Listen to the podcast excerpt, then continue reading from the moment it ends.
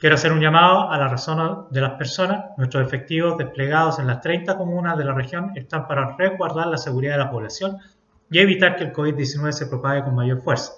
Debemos cooperar en las fiscalizaciones y obviamente evitar circular sin la documentación necesaria o no respetar las fiscalizaciones.